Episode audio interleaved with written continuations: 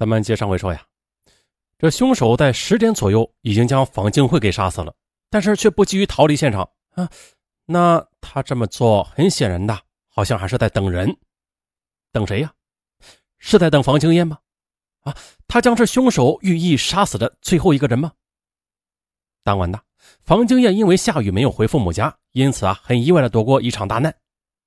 那按照这个思路啊，专案组侦查员们又再次找到房清燕谈话了。房经燕思前虑后说：“害我们全家的只可能有一个人，就是房继慧以前的女朋友李江平。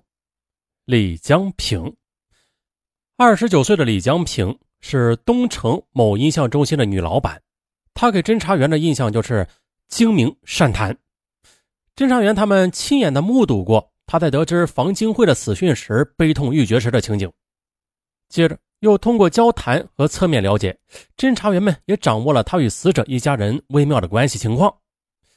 这李江平跟房清慧是自幼相识的，一九八九年确立恋爱关系之后，便一直未婚，同居在房家。两人一直经营着音像店，在房家时啊，因为种种原因，跟房清慧的母亲关系不和，跟房清燕也闹得挺僵的。一直到去年四五月份，他发现了这房清慧另有相好的。啊！一赌气之下，也找了个男朋友，两人心照不宣的协议分手了。可分手之后啊，两人还常有来往，并且合股在公主坟办了一个音像店。而据音像店的伙计反映，房清慧时不时的来找李江平，两人经常吵得也是不可开交的。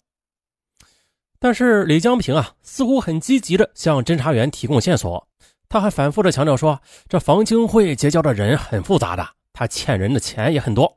肯定啊是得罪谁叫人给办了，并且呢，李江平三天两头的打电话给侦查员，问他们案子破了没有啊？啊，有没有什么进展呢？哎，这异乎于寻常的关心是出自对凶手的义愤呢，还是其他什么原因呢？经调查，李江平和他新结识的男友均不具备作案条件，但虽然是这么说啊，李江平还不能完全排除的，也就是在此刻。一个重要的信息却使他上升为重大嫌疑人。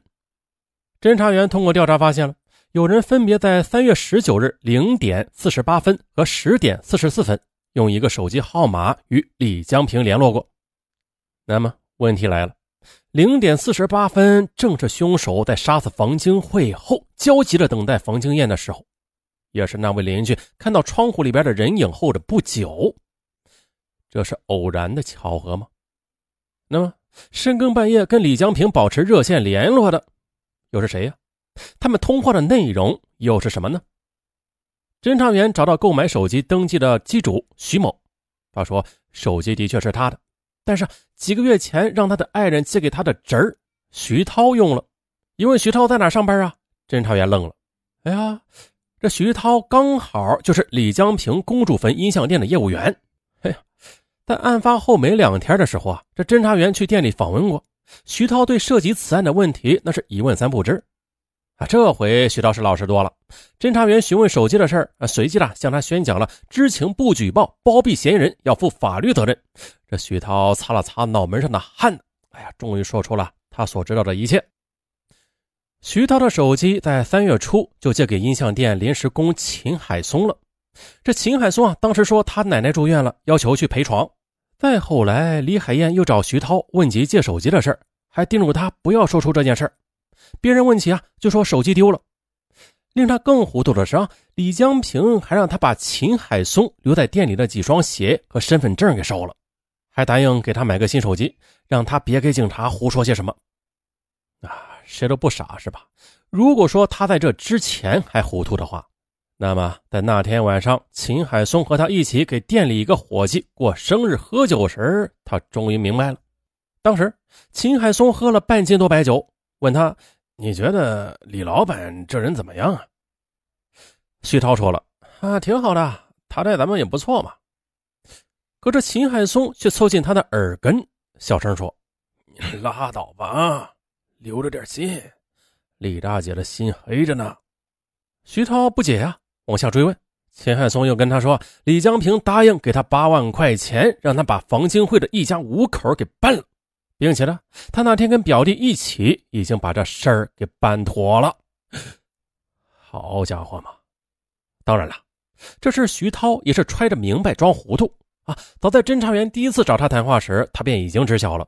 但是啊，他是出于对得起老板、对得起朋友之心，向侦查员隐瞒了，是吧？你再隐瞒，那法律是无情的。最终呢，四月七日，李江平被传唤到专案组。